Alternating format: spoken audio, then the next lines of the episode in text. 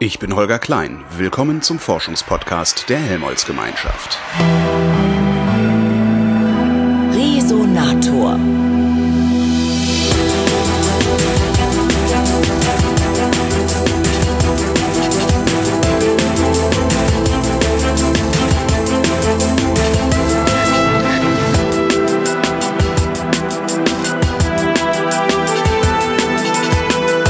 Umweltforschungszentrum in Leipzig, da arbeitet Rolf Altenburger, der ist Leiter des Departments für bioanalytische Ökotoxikologie. Hallo, Herr Altenburger. Ja, schönen guten Tag, hallo. Ähm, Bio was? naja, also Analytik, fangen wir mal Ja, doch, hin. Analytik krieg ich gerade noch geregelt, genau. glaubt jeder zu kennen. So, und wir machen Analytik mal nicht chemisch, wie das Mhm. Vermutlich bei den meisten äh, ähm, sozusagen erscheinen würde. Also nicht auf die Stoffe schauen wir, sondern wir schauen auf das, was die meisten interessiert, nämlich auf äh, die Biologie. Also für uns sind Organismen, Lebewesen, Ja. oder Teile von Lebewesen, Lebensäußerungen oder mehr als einzelne Lebewesen sind unsere Messinstrumente, wenn wir es mal technisch ausdrücken wollen. Und mit denen machen wir Analytik. Tierversuche. Klingt gerade so. Le Lebewesen sind unsere Messen, so Tierversuche. Gut zugehört, gut zugehört. aber nein. In der Tat könnte man Tierversuche darunter verstehen, aber nein. Äh, In unserem speziellen Fall ist eines unserer Forschungsanliegen, Tierversuche überflüssig zu machen.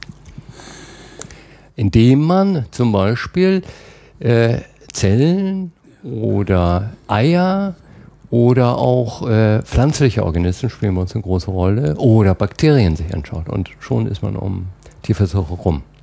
Das heißt, Sie suchen gezielt auch nach, nach solchen Organismen, die ein ganzes, ja, einen ganzen, einen ganzen Tierorganismus ersetzen können? Jawohl. Ich, kann- ich habe dann also irgendeine Glipsche, die verhält sich wie eine Maus. Ja, leider ja nicht, das wäre jetzt keine Glipsche. aber deswegen zu unserem Vorteil ist es ein interessantes Forschungsgebiet. Äh, weil wir natürlich heutzutage immer mehr verstehen, wie Organismen auf verschiedenen Ebenen, auf verschiedenen Komplexitätsstufen aufgebaut sind und was sozusagen die wichtigen Prozesse sind, die eine Rolle spielen, damit sozusagen ein Lebewesen ein Lebewesen wird. Und wir versuchen das so ganz reduktionistisch, also vereinfachen, sozusagen bestimmte Teilprozesse abzubilden, ohne in der Maus, Ratte, im Menschen erst gucken zu müssen, sondern stattdessen, was weiß ich, im Blut nicht, oder in, in, in, in Teilfunktionen denken zu können. Sie sagten vorhin schon das Wort Lebensäußerungen und gerade sagten Sie auch, was ein Lebewesen zum Lebewesen macht. Was, was, was, was ist das? Was sind Lebensäußerungen?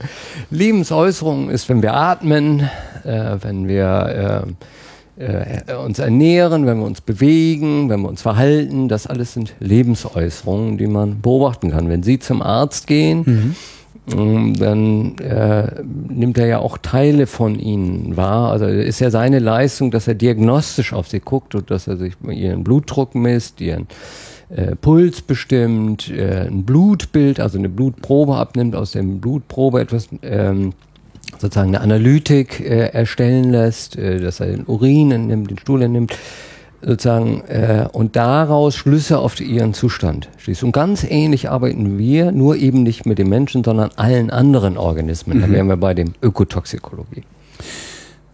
Machen, das, machen, machen diese ganzen Sachen ein Lebewesen zum Lebewesen? Atmen, essen?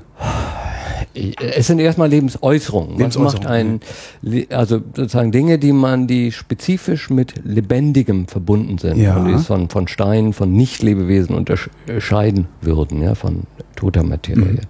Ähm, was macht ein Lebewesen zum Lebewesen? Wir müssten sozusagen in die Schule gehen. Die, die Schüler können Ihnen das viel, viel prägnanter als ich erklären. Ne, da haben Sie sozusagen äh, typische Lebensphänomene sind Beweglichkeit, äh, Reproduktion, Stoffwechsel, Stoffwechsel, mhm. äh, vollfertil, Erzeugung vollfertiler Nachkommen, äh, solche Dinge, ja. ja. Verstehe. Sie, Sie gucken sich insbesondere an, habe ich äh, der Webseite entnommen, die Wirkung von Chemikalien auf die Umwelt. ja. Und das machen Sie, indem Sie Glipsche vergiften, um mal bei dem Bild zu bleiben. Oder wie, wie machen Sie das dann konkret? Äh, kon- konkret sind sie nahe dran. Ähm, also ich, ich fange aber vielleicht vom Problem an. Ähm, Gern. Dann, und dann können wir sagen, warum wir das so machen und wie wir das machen, was sozusagen die Strategien sind. Das, das Problem ist, dass ähm, heute moderne Gesellschaften in hohem Maße darauf vertrauen, dass sie ähm, Stoffe nutzen können, Stoffumsätze äh, verwirklichen, sozusagen unser alltägliches Leben mit sehr viel Chemie gestalten.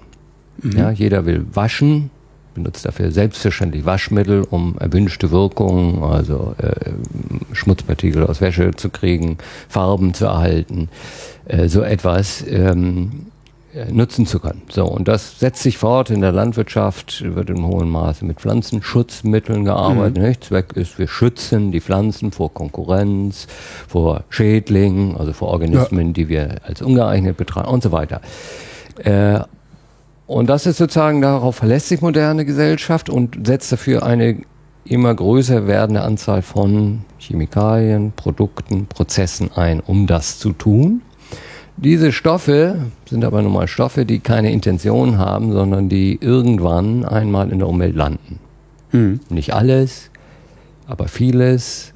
Und wir realisieren heutzutage immer mehr findet sich in der Umwelt an Stoffen, lässt sich dort detektieren.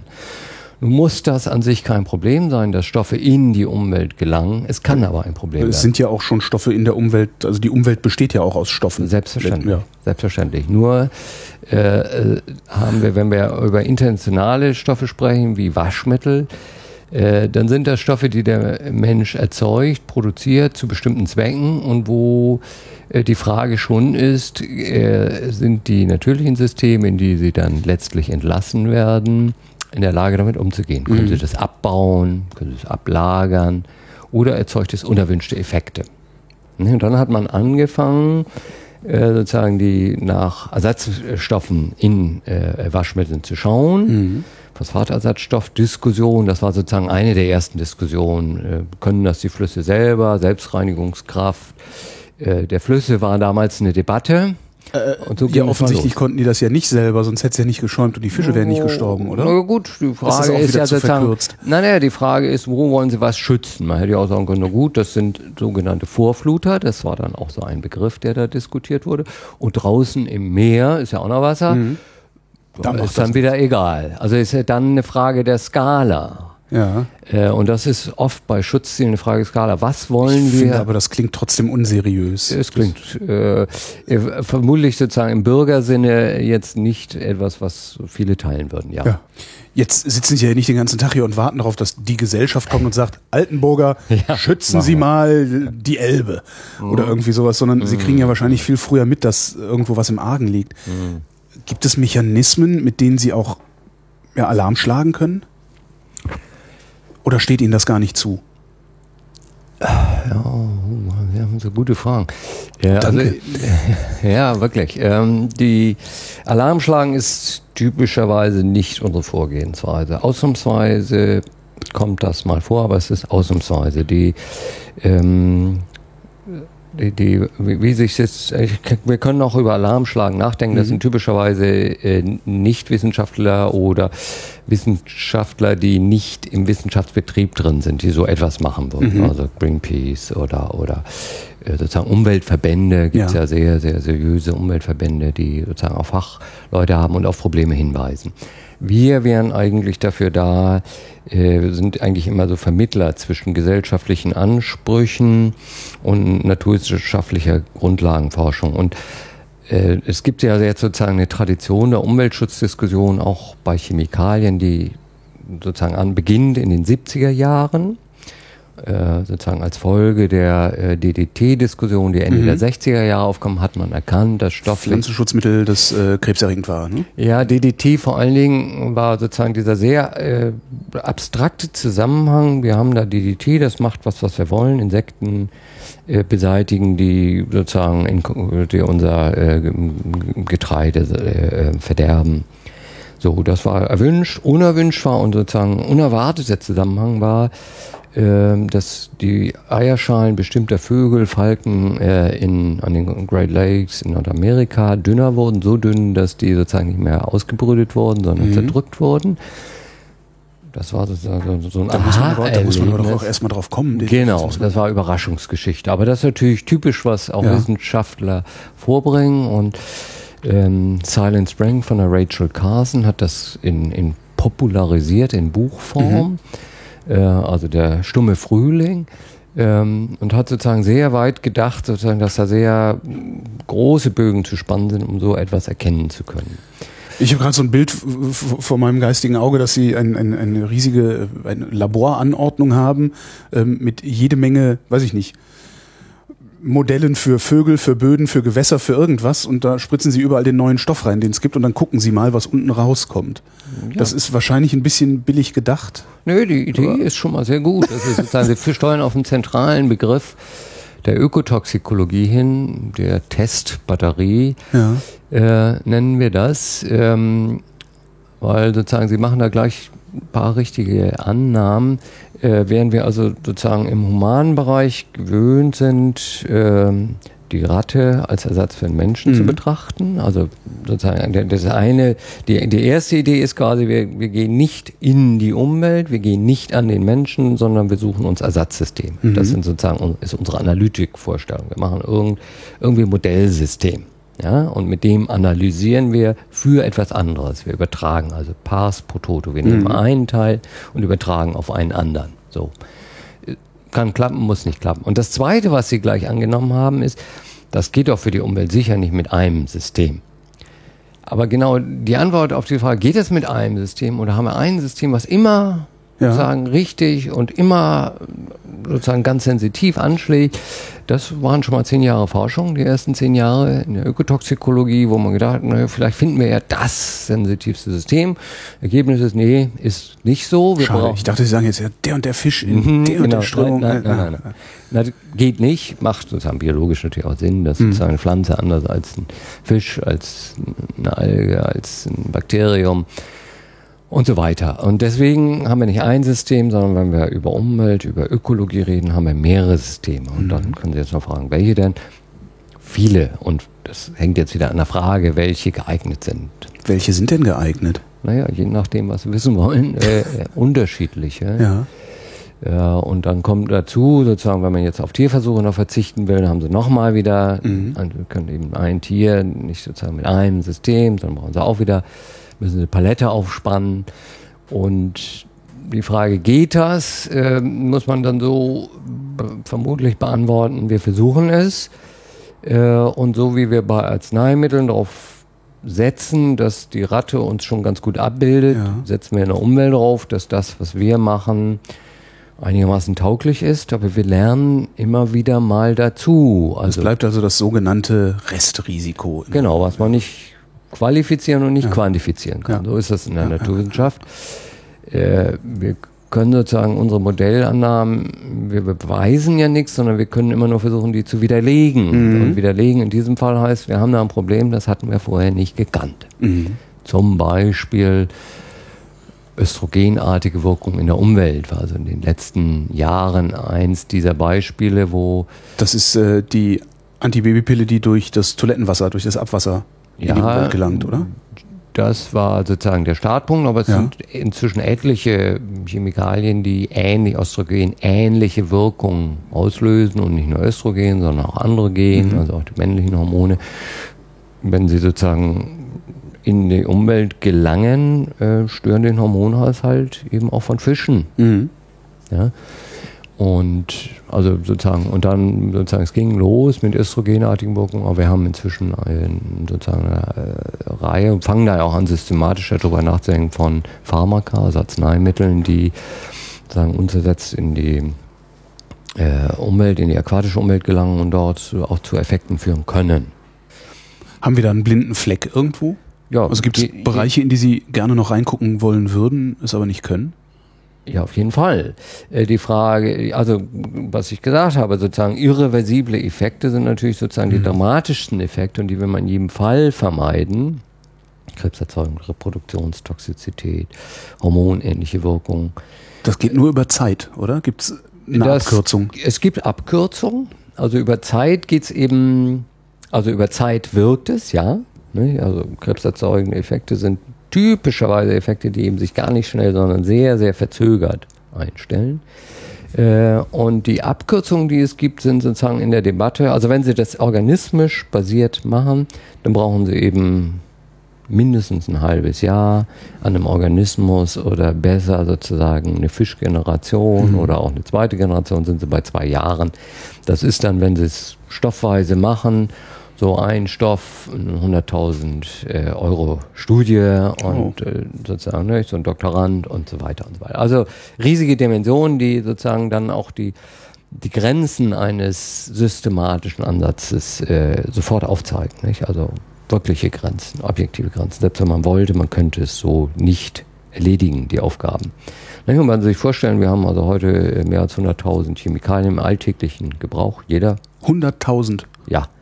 Äh, dann können Sie sich vorstellen, dass Sie sozusagen alle möglichen Effekte mir jetzt an den Kopf werfen ja. können, die doch sein könnten.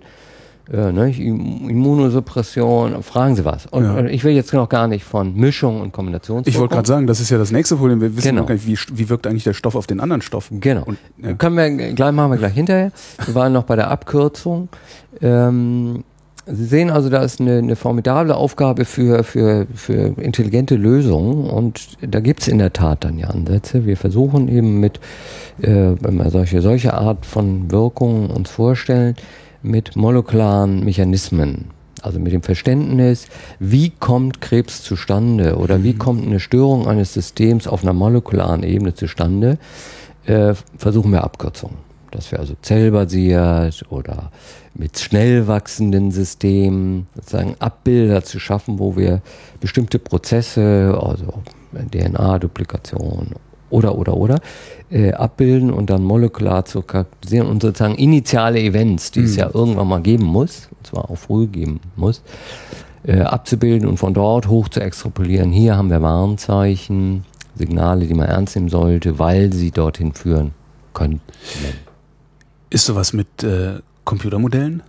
Machbar? Ja, also da ist in der Tat nicht alles äh, nur äh, experimentell, sondern äh, ganz wesentlich ist die Unterstützung ähm, zu suchen, dass wir sozusagen einerseits Strukturmerkmale systematisieren, äh, um sozusagen den, den Zusammenhang zwischen welche Arten von Stoffen tun eigentlich was. Mhm. Und andererseits ist sozusagen der Erfahrungsschatz, den wir haben wiederum. Also wir, wir können sozusagen Modelle nur aufbauen auf, auf Daten. Das heißt, wir müssen sozusagen die 30 Jahre Erfahrung, die wir in systematischer Stoffbetrachtung gewonnen haben, uns auch immer wieder zugänglich machen, äh, um sozusagen äh, Befunde und, und das, was wir neu, sozusagen, was wir an Strukturen haben, zusammenzubringen statistisch oder mechanisch gibt es jede Art, alle möglichen Arten von Modellen. Gibt es gute und schlechte Stoffe, die wir in die Umwelt bringen? Kann, kann man, das, kann man das überhaupt so qualifizieren? Jein. Das ist ja wieder ein Kontextproblem. Also Stoffe, ja, in hohem Maße, aber es gibt natürlich, wir haben natürlich in 30 Jahren auch äh, Stoffeigenschaften kennengelernt, die in jedem Fall als ungünstig zu bewerten sind. Also sozusagen ein Stichwort wären da sogenannte PBT-Stoffe. Ähm, PBT steht für P für Persistenz, B für bioakkumulativ, T für toxisch. Mhm. also gehen nicht weg, reichern sich in Organismen an und wirken da giftig. Genau, genau. Sind also stabil, Persistenz für mhm. stabil, Ah, okay, stabil im Sinne von zerfällt nicht. Zerfällt nicht. Okay. Zerfällt nicht, äh, durch Hydroly also ja. durch, durch das Milieu, zerfällt nicht durch Sonnenlicht, zerfällt nicht durch äh, Biotransformation, also Bioabbau, bakteriellen ja. Abbau.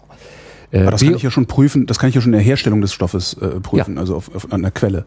Ja, weitgehend ja. ja ne? Also bakterieller Abbau ist, ja, genau. Aber das ist sozusagen P-Eigenschaften können wir sozusagen im Labor, in der Flasche mhm äh, weitgehend uns vorstellen. Es gibt da ein paar so ähm, überraschende Sachen, die mit Transformationen und so zu tun haben. Aber ja, im Wesentlichen haben wir da sozusagen Vorstellungen äh, im Wasser, Wassersedimentsystem, auch äh, sozusagen in der Luft, Luftschadstoffe und so weiter. Ja, ne? Persistenz war also zum Beispiel, da gab es auch ein wunderbares Beispiel, wo mal äh, die internationale Community auch politisch schnell reagiert hat, Fluorkohlenwasserstoffe, wenn sie ans Ozonloch denken. Ja. Das ist auch ein Persistenz, ein Transformationsproblem, mhm. eine überraschende äh, äh, Umweltchemie, die man wissenschaftlich übersehen hatte, erkannt hat und wo die internationale Gemeinschaft sehr schnell, sehr effektiv reagiert hat. Erstaunlich und, schnell. Sogar. Ja, und ne, wenn man heute wenn man Klimawandel anguckt. Äh, genau, ja, da ja, ist sozusagen nicht so schnell, nicht so klar, während dort sozusagen Ozonloch war mal eine Debatte, ist erledigt. Ne, erfolgreich bewältigt worden. Obwohl es globale Skala, alle mussten zusammenspielen, ja. So, das war Persistenz. Bioakkumulation, äh, ja, ist schon etwas schwieriger. Wir, ähm, das Phänomen lang bekannt, sozusagen, äh, an, also dass Stoffe sich anreichern können, vor allen Dingen fettlebende Stoffe, da war es früh bekannt.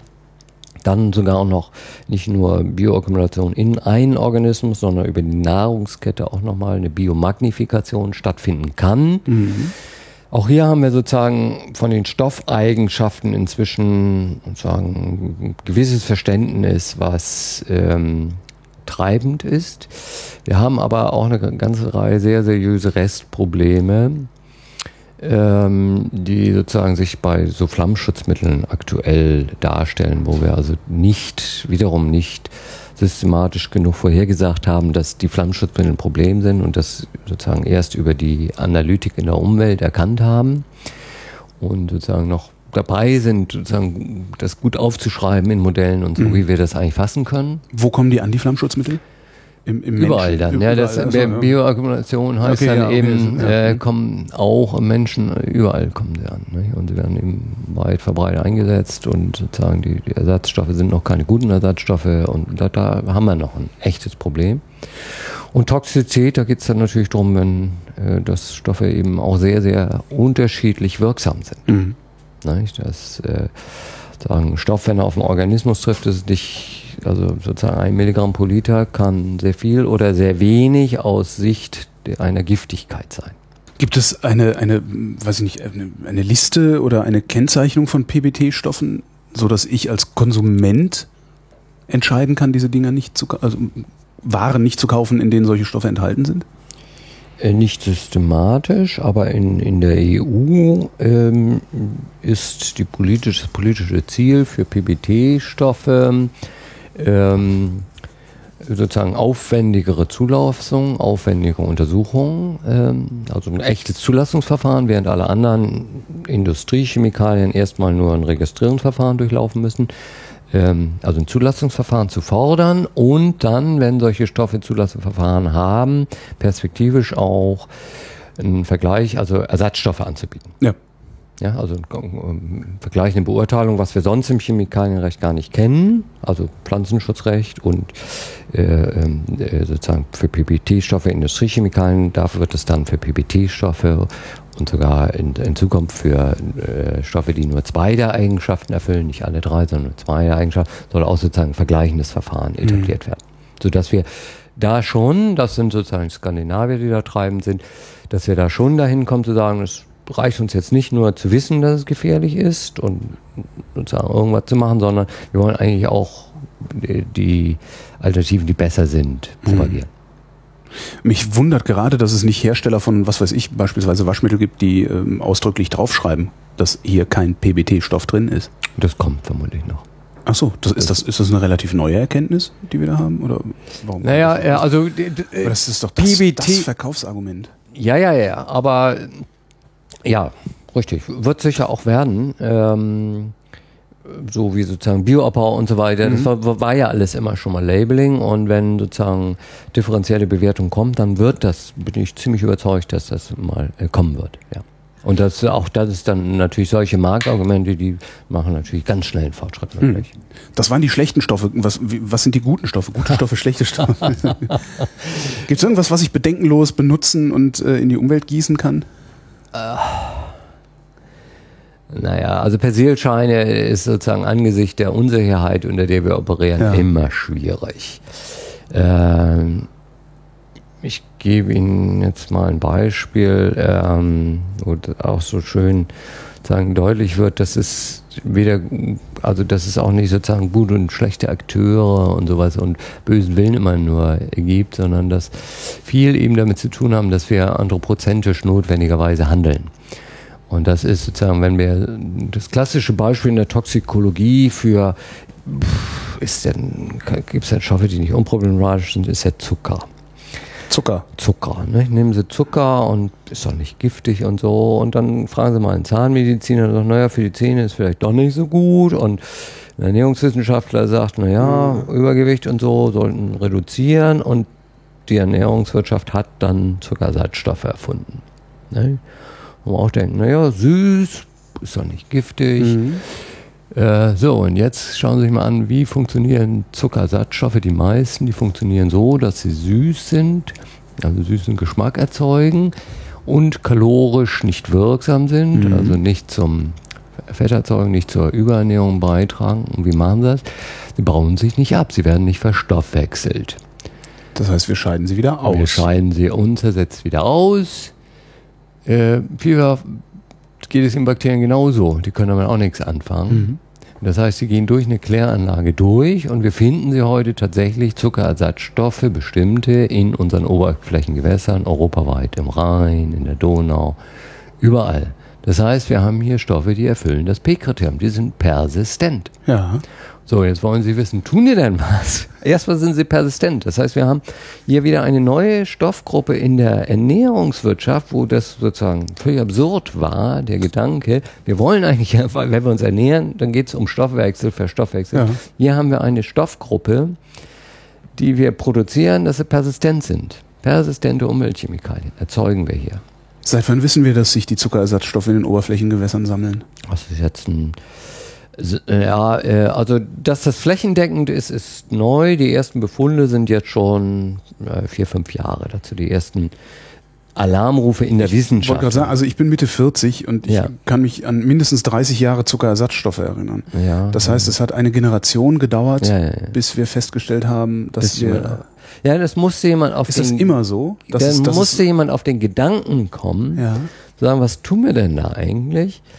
Ähm, ist das nicht sozusagen die, diese Hypothese, diese Idee entwickeln, Mensch, das funktioniert doch, weil sich die Strukturen angucken und eine Analytik dafür entwickeln, da war es eine chemische Analytik, nachgucken zu können. Und heute können wir die Analytik flächendeckend machen und sehen, ja, das tritt tatsächlich die ganze Donau von der Quelle bis zum hin. Immer wenn Kläranlagen tritt es auf und wir können es flächendeckend detektieren.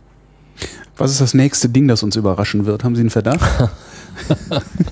The next big thing. The next big thing ist im Moment, äh, überraschend ist die Frage, also sozusagen, ich bin mehr sozusagen für die Systematik. Und die Systematik geht eben dahin, dass wir, ähm, äh, sind, es sind zwei Dinge, dass wir auf der einen Seite immer mehr Stoffe und ihre gleichzeitige Anwesenheit in Oberflächengewässern detektieren.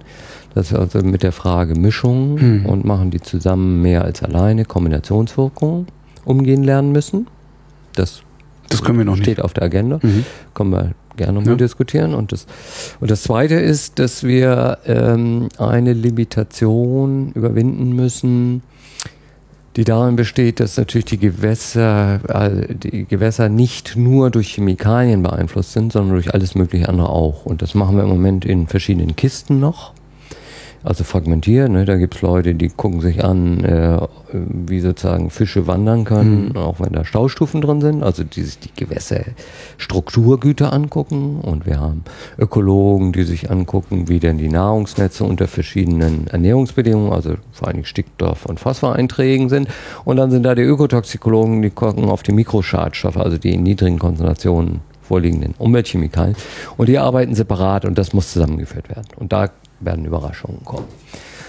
So, also Kombinationswirkung durch Stoffmischung und was ich jetzt mal multiplen Stress nennen würde, Ja. also Zusammenbringen sozusagen die äh, verschiedenen Betrachtungsweisen auf Gewässergüter. Das sind sozusagen die Themen, die anstehen. Gibt es stärkere Verursacher und schwächere Verursacher? Oder anders gefragt, wer, wer macht die meiste Sauerei? Ja, kommt wieder darauf an. Wird jetzt so Bisher I- sie, Industrie, Agrar oder halt so, der, okay. der Mensch selbst. Also wahrscheinlich ist es ja die Summe der, der, also der, der die Bürger. sag Der. Bürger, ja, genau. Der Bürger. Ja, ja, wenn wir das so bilanzieren können. Das ist. It depends, ist die Antwort. Ne? Wie immer, es hängt davon ab. Es hängt davon ab, äh, in welchem Kontext Sie fragen, für welches Schutzgut Sie fragen. Mhm. Äh, einfache Antworten sind äh, nicht, also nicht so leicht zu geben. Ähm, ob Sie auf ein kleines Gewässer gucken, ob Sie auf ein mittleres Gewässer, ob Sie auf ein großes Gewässer gucken. Ähm, ne, also in dem kleinen Gewässer kannst du eine Kläranlage oder keine Wasserentnahme, das macht dann schon viel, mhm. aber es ist ein kleines Gewässer. In einem großen Gewässer, wir haben also letztes Jahr äh, sehr intensiv unterstützt äh, eine Donaubeprobung, die wirklich über äh, eben viele hundert Kilometer ging, viele Probenahmestellen angeht.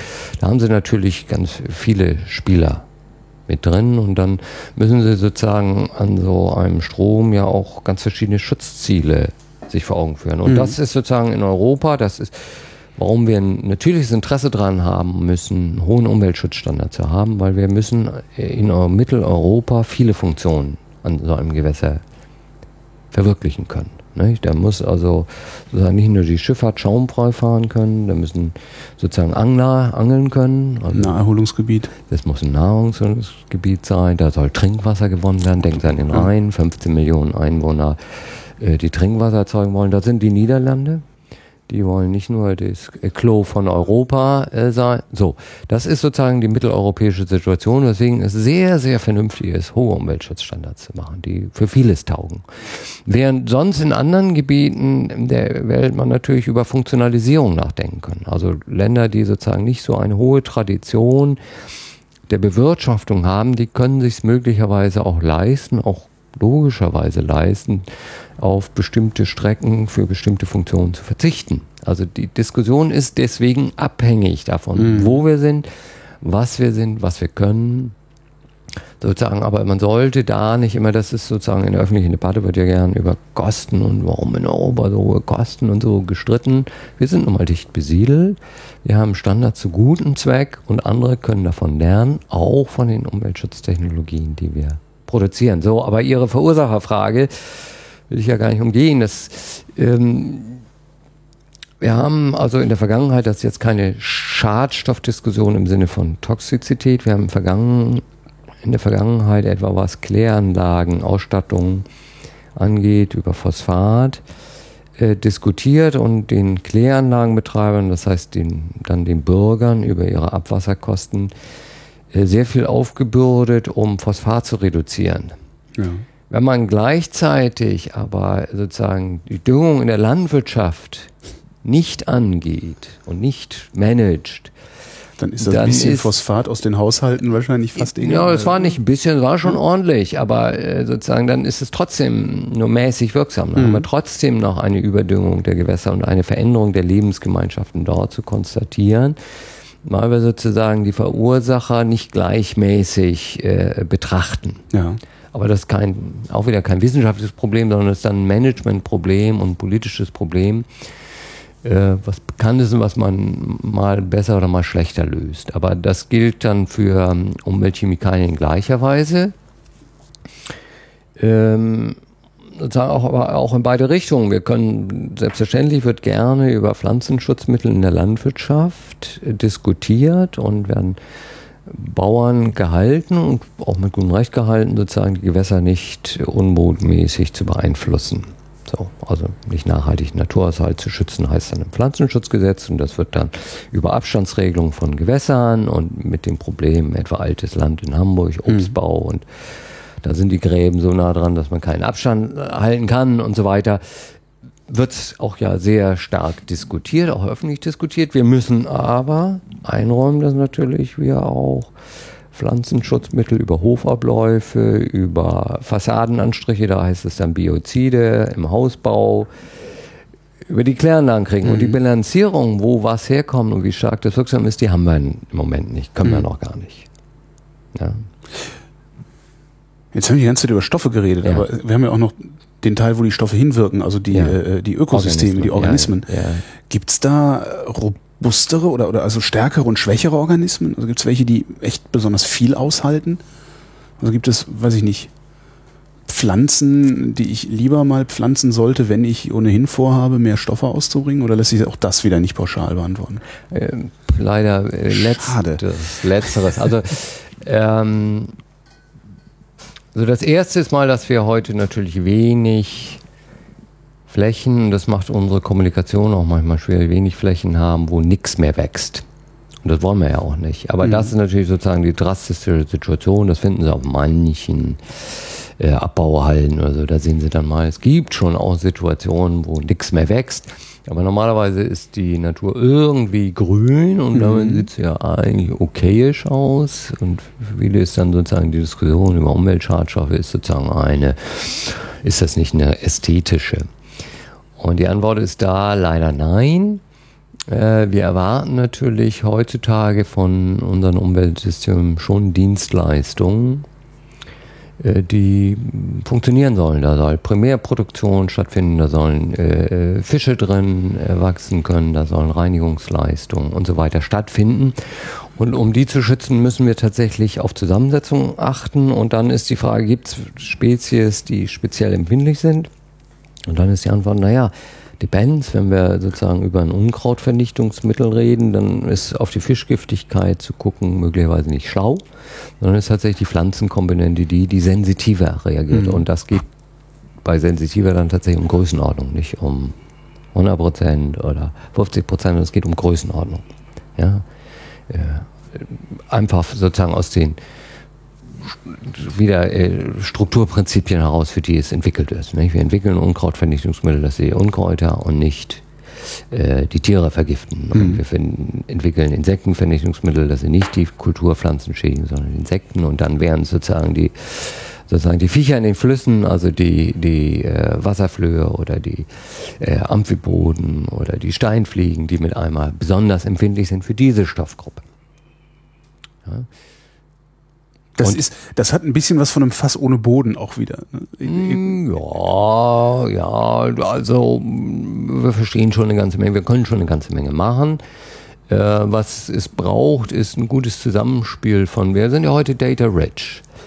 Äh, aber dieses Data, diese Data Richness, also wir wissen über vieles im Detail relativ gut Bescheid, aber heutzutage müssen wir in der Komplexität unseres Verständnisses eben viel zusammenführen, viel Wissen zusammenführen und da ist die Herausforderung, also Wissen zusammenzuführen. Wir müssen also das etwa den Einsatz von Stoffen, da sammeln wir viel, das ist aber nicht unbedingt verfügbar für die Wissenschaft.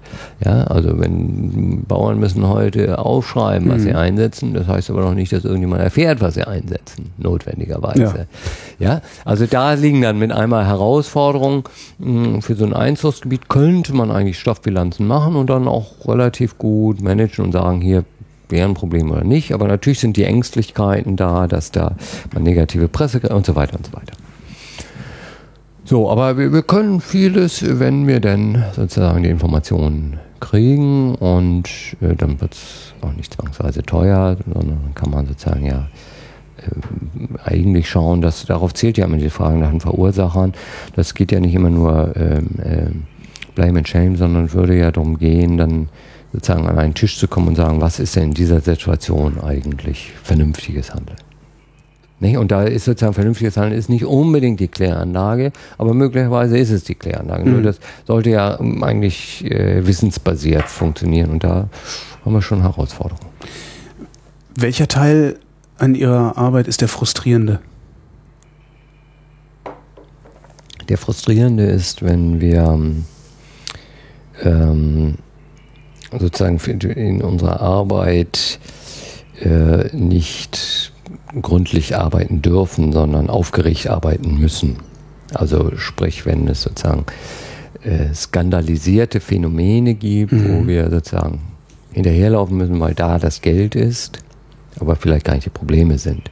Wenn wir also nicht wissenschaftsgetrieben, äh, problemorientiert arbeiten können, sondern unser Geld äh, sozusagen abholen müssen, wo die sozusagen die populären äh, Augen gerade drauf liegen. Gibt es ja? da Beispiele?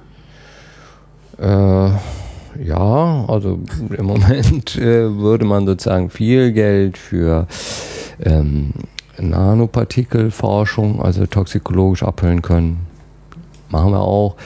Aber der Wissensfortschritt da ist im Moment sehr, sehr, sehr kleinteilig. Uns fehlen eigentlich viele Voraussetzungen, die woanders geschaffen werden müssten. Und gleichzeitig fehlt uns Grundlagenwissen, etwa bei Bioakkumulation, bei Mischung, äh, bei der Verknüpfung von äh, Wissen aus der Beobachtung im um, um, in der Umwelt zu und deren Umsetzung in prospektives Wissen wo wir sozusagen keinen Grundlagen, wir sind nicht grundlagenforschungsfähig und das ist frustrierend, mhm. weil wir glauben, wir haben sehr gute Ideen, wir haben sozusagen auch eine echte Notwendigkeit äh, und wir sind sozusagen so anwendungsgetrieben und anwendungsgetrieben heißt da, wo gerade öffentliche Aufmerksamkeit ist und die geht dann, schnell vorbei und dann ist sozusagen, das geht den Nanopartikeln so, dann ist irgendwann das Interesse vorbei und dann kämen wir vielleicht voran und dann gibt es kein Geld mehr. Mhm. Also das, das sind so Ungleichzeitigkeiten, das ist frustrierend zu sehen.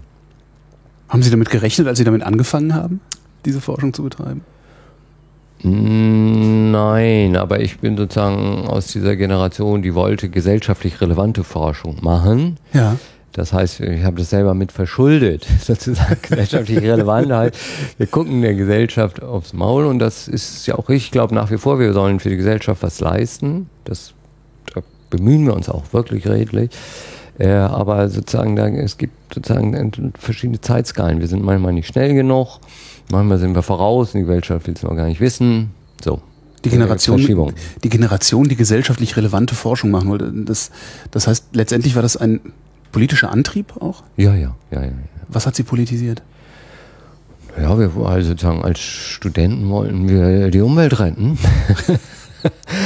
das war sozusagen ein positiv besetztes Ziel, Biologie zu studieren und äh, sozusagen in diese Wissenschaftszweig äh, Ökotoxikologie, der dann sozusagen gegründet wurde, also mit fliegenden Fahnen reinzugehen und sich der Probleme anzunehmen, schwierige, herausfordernde Dinge wie Kombinationswirkung, Mischung aufzugreifen, obwohl wir zunächst ausgelacht wurden auf wissenschaftlichen Daten. Das geht doch gar nicht. Das funktioniert nie. So waren wir sozusagen, das waren unsere ersten Begegnungen. Es hat lange gedauert, bis wir uns sozusagen wissenschaftlich etabliert hatten und sozusagen dann auch Lösungen anbieten konnten. Äh, ja, so, und das ist sozusagen war Deutschland lange Zeit ein, gute, ein guter Grund, weil tatsächlich mal viel, also sozusagen da investiert wurde, ja. Das dürften, das dürften so ungefähr die 80er Jahre gewesen sein, 80er, oder? So 90er, ging, ja. ja, ja, da ging es äh, sozusagen da auch sozusagen gab es Förderungen noch, die dann sogar auch europäisch und international wurden und sozusagen. Das hat viel Spaß, viel äh, Auftrieb und sozusagen viel geschaffen, ja. Wird es eigentlich immer besser oder wird es immer schlimmer mit der Umwelt? Auch das, äh, da sagen Sie jetzt wieder, ça dépend. Ähm, das hängt davon ab, äh, auf welcher Skala ich es betrachte, oder?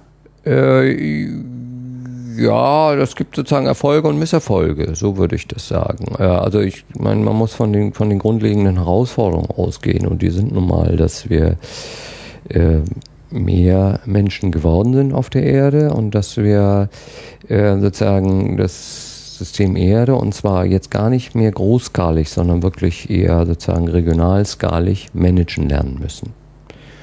Mm, das tun wir, wie man ja international studieren kann, in sehr, mit sehr unterschiedlichen Erfolgen. Mhm. Äh, und ne, sehen Sie das Wasser, die Wasserproblematik, ähm, die sozusagen, das ist ja schon prognostiziert und vermutlich findet es ja auch schon statt, sozusagen zu Kriegen führt. Nicht? Wasserverfügbarkeit, aber es ist eben dann wieder nicht nur ein quantitatives, sondern auch ein qualitatives mhm. Problem. Da, wo sind quantitatives Problem haben, haben sie gleichzeitig ein qualitatives Problem. Die Leute müssen Wasser in hinreichender Qualität, nicht nur zum Trinken, sondern zum Bewässern, zur Ernährungsproduktion zur Verfügung haben. Also ist nicht alles schlimmer geworden, nein, nein, keineswegs. Äh, aber Erfolge, Misserfolge, je nachdem, in welchem Bereich der Umweltpolitik sie kommen. Ich glaube, politisch ist angekommen, dass Umwelt eine wichtige Ressource ist und wenn Sie äh, Klimadebatte anschauen, dann sehen Sie, dass die Interessen sehr verschieden sind. Dass nicht alles immer nur auf der globalen Skala, sondern oft eben kleinräumiger äh, angegangen werden muss und dass die Fortschritte bitte einmal dann nicht mehr international, mhm. sondern regionalskalig äh, äh, zustande kommen. Aber ich bin da zuversichtlich, dass Menschen da vernunftsbasiert agieren und es wird auch Verlierer geben, natürlich. Und die, die, das sind dann Gerechtigkeitsfragen, das ist wieder nichts naturwissenschaftlich, Gerechtigkeitsfragen, Politikfragen. Ne? Und wir müssen mit den Situationen, da wirken wir manchmal ja, boniert, äh, mit den Situationen, die da sind, in denen müssen wir Optionen und Wege äh, aufzeigen. Das ist unsere Aufgabe. Worüber haben wir zu reden vergessen? Worüber? Äh, sozusagen das positive Signal. What's a good message? Also genau. Die gute Botschaft ist. Die frohe Botschaft. die frohe Botschaft ist, dass selbst so schwierige Probleme, wo man immer, wo sich sag mal, Industrie- und Umweltschützer getroffen haben bei Umweltchemikalien, war, dass man über Mischungen und Kombinationswirkungen nichts sagen kann. Mhm. Die einen haben gesagt, so gefährlich die ja. Mischung. Und die anderen haben gesagt, so schwierig, da kann man sowieso nichts sagen, kann man auch nichts machen. Dass das nicht stimmt, dass die Naturwissenschaft Wege gezeigt hat, wie man mit Mischung rational, prospektiv, also vorhersagend umgehen kann, ohne dass es industrielle Aktivitäten unmöglich macht und ohne dass es äh, in der Mehrzahl der Fälle das Problem übergeht.